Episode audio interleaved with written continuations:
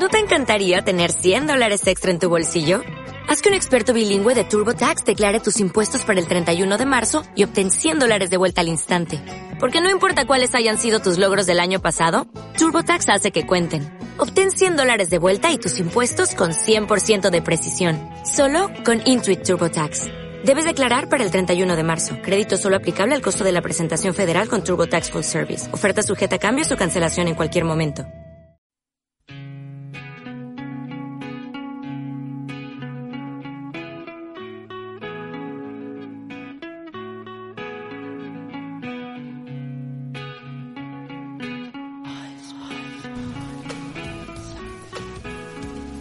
Buenos días desde la estación JDK de Lies Juana I de Castilla, en Tordesillas.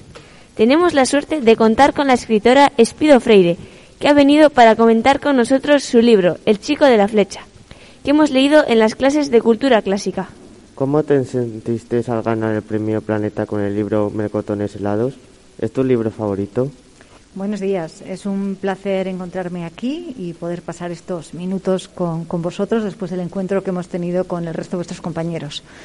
Lo cierto es que esa es una pregunta que suelen hacerme muy a menudo eh, y la respuesta es casi siempre la misma. Creo que cobré o, tomé una conciencia real de qué significaba ganarlo después, no en esa noche, no en ese momento en el que además hubo una confusión. Primero me dieron como finalista, después resulta que hicieron el recuento de votos y yo era la ganadora lo primero fue la sorpresa, después fue la confusión respecto a, a quién nos nombraban y después llegó la sensación de que tenía una gran responsabilidad encima si quería aprovechar ese premio para bien. Yo no quería que mi carrera se centrara en torno a esa novela o acabara después de esa novela, sino que fuera un punto de partida. Entonces eso lo tuve muy presente desde, desde el primer momento. Y mm, no, no es mi libro favorito. Sí es una de las novelas que creo que ha envejecido mejor creo que se puede leer ahora mismo perfectamente y que no ha perdido ni actualidad ni, ni calidad. Pero lo cierto es que fue una, una, novela muy experimental y yo después he continuado por una línea un poco distinta. Entonces la, leo de vez en cuando para ver cómo se sigue reeditando, para ver si hay algo que pueda corregir o editar o, o mejorar. Me sigue gustando esa novela, pero no creo que sea mi favorita. Has escrito muchos libros de todo tipo, novela, ensayo, juvenil, teatro ¿En qué género te encuentras más cómoda y cuál te resulta el más difícil? En el que me siento más cómoda es en el relato, en el cuento. Es decir, yo tiendo a sentirme muy a gusto en extensiones cortas. Em, he escrito no solamente libros de relatos, sino también de microcuentos y después he trabajado mucho ese formato para medios diferentes, por ejemplo, para la radio o, por ejemplo, para publicidad o, por ejemplo, para publicarlos a través de unos medios muy diferentes.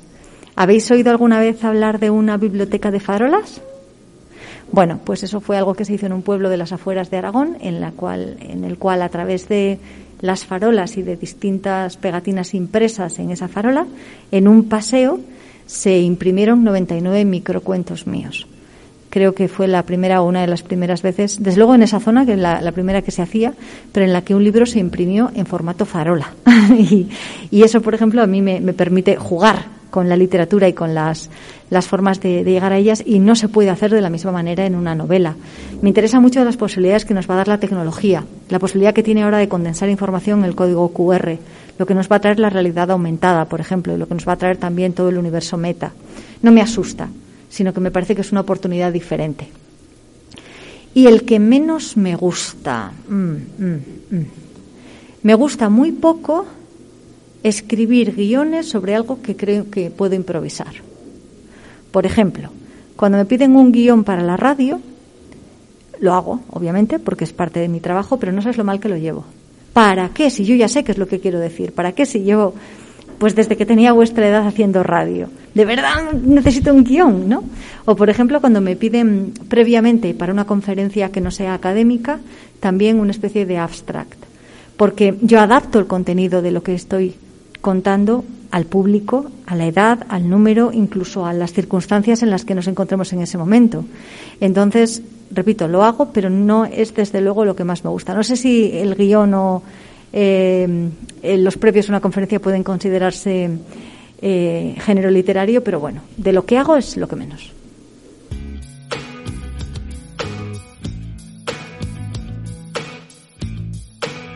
¿Cuál es el proceso que sigues a la hora de escribir un libro? ¿Sigues alguna rutina? No, no sigo rutinas como tal. Y dependiendo de cuál sea el género del libro, el proceso es de una forma o de otra.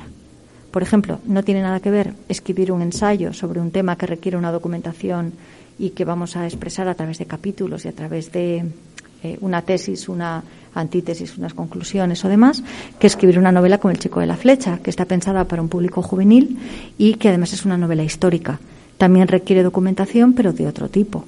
Y en este caso, por ejemplo, está muy entremezclada con acción, con la creación de unos personajes determinados. Entonces, siempre hay un proceso de elaboración previo, un esquema lo más exhaustivo posible de lo que voy a escribir y a partir de ahí la escritura.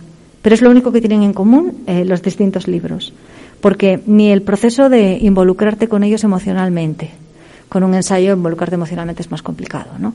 Ni el público al que están destinados, ni siquiera el nivel de trabajo que te requiere cada uno es, es igual. ¿Qué consejos darías a una persona que se quiere dedicar a escribir?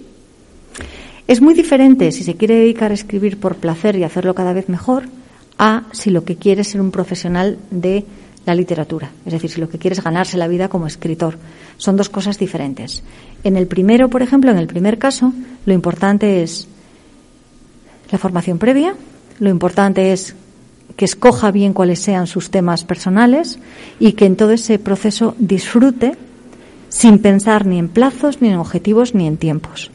Sin embargo, si quiere ser profesional de la literatura, aparte de tener en cuenta lo anterior que yo he dicho, tiene que modificar la idea de plazos o la idea de. Ahí hace falta una, una estrategia, exactamente igual que para cualquier trabajo o para opositar o para presentar tu currículum para obtener una, eh, una plaza, ¿no? Ahí es muy importante, por ejemplo, el que te plantees cuál es la obra que quieres presentar a una editorial y por qué. ¿Cuál es el rendimiento real que le puedes dedicar. Es decir, no es lo mismo que todo el tiempo del día sea para escribir que que lo tengas que compaginar con un oficio. Eso es un estudio previo, un microestudio que hay que llevar a cabo. Lo que yo le recomendaría, de todas maneras, a cualquier, a cualquier persona interesada por ello es que, que lea, que se forme y no solamente que lea, sino que mire, que, que observe a su alrededor cuál puede ser la combinación entre lo que le interesa emocionalmente y qué es lo que está demandando, qué es lo que está pidiendo en ese momento la sociedad. Un escritor es un intérprete entre las emociones internas y entre eh, las tendencias externas. Y en ese encuentro de las dos cosas es donde surgen las grandes obras.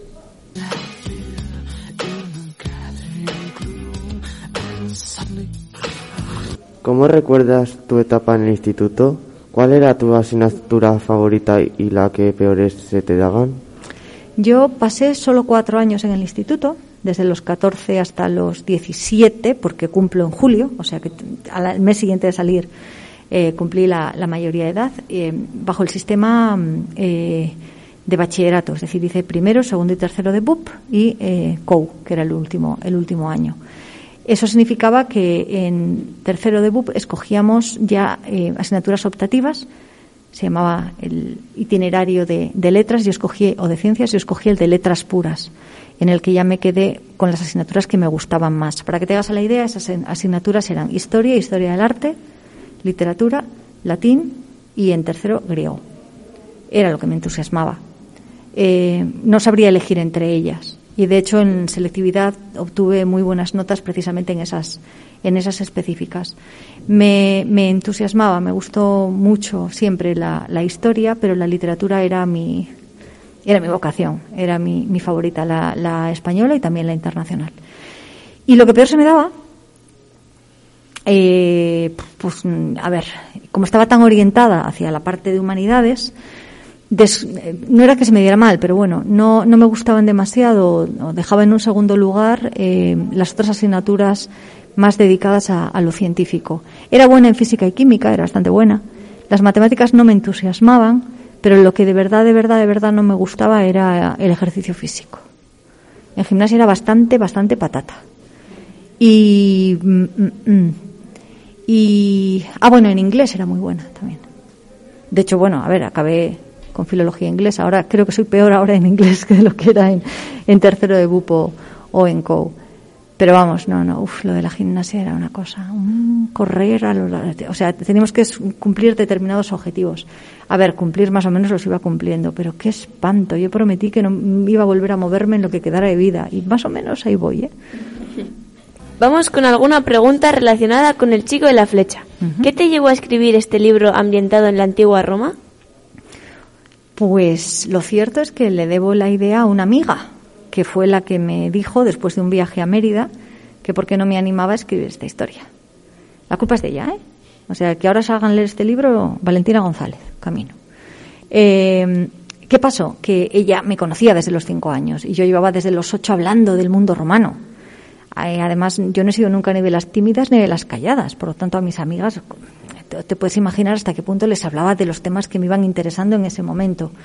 Y en ese viaje, que ya éramos mayorcitas, hice más o menos lo mismo. Yo le servía de guía porque ya no había estado hasta ese momento en Mérida. Y, su, su idea fue la de por qué no escribía esto precisamente para chavales, porque ella tenía la impresión de que, mm, por ejemplo, en los estudios clásicos faltaban libros, no de texto, sino eh, libros literarios de lectura y que la mayor parte de los niños ahora no acaban de aprender a fondo cuál era determinados fragmentos de la historia, que nunca llegábamos a profundizar en ello.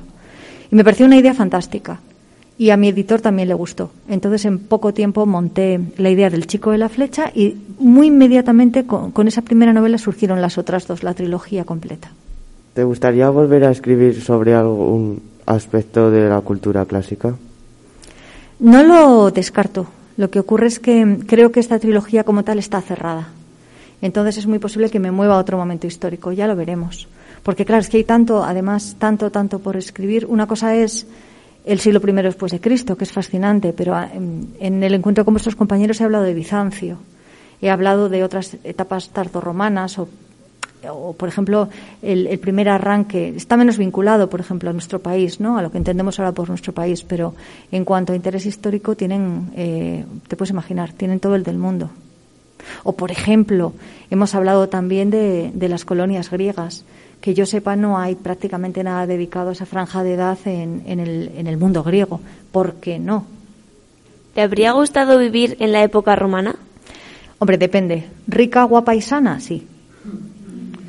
Eh, a ver, nostalgias aparte y aprendiendo del pasado todo lo que haya que aprender, no ha habido un mejor momento para vivir siendo como yo soy, es decir, una mujer con mi origen social, con mis ambiciones y con mis aspiraciones artísticas, no ha habido momento mejor que el que he vivido yo ahora. Ojalá en vuestro futuro sea mejor, pero desde luego qué pintaba yo con mi personalidad y con mis aspiraciones en el año 75 después de Cristo, ¿no?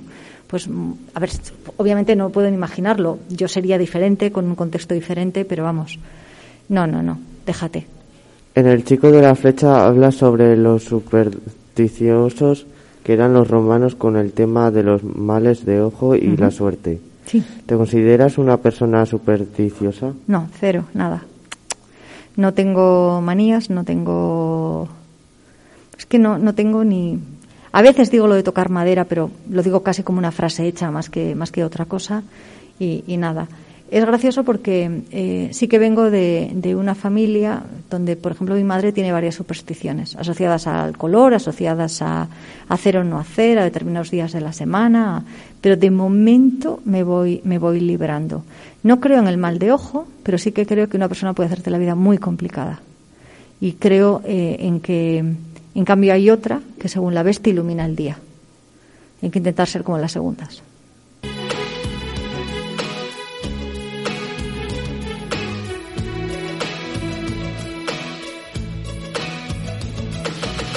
¿Has estado alguna vez en Valladolid o en Tordesillas? Sí, en ambos sitios. Y además en muchas ocasiones.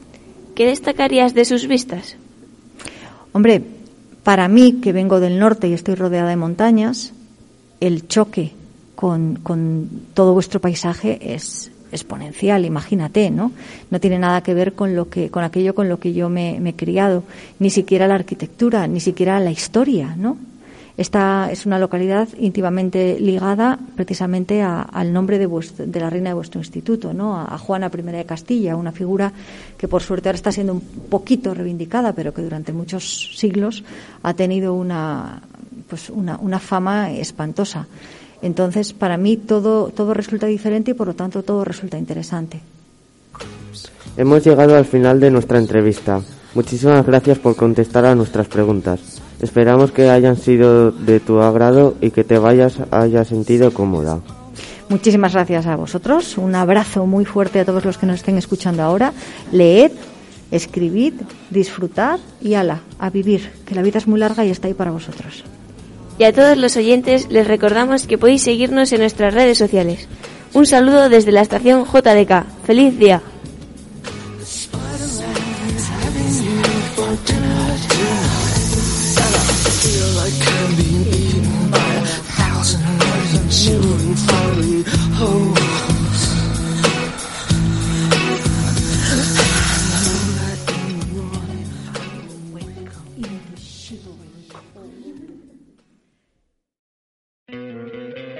¿No te encantaría tener 100 dólares extra en tu bolsillo?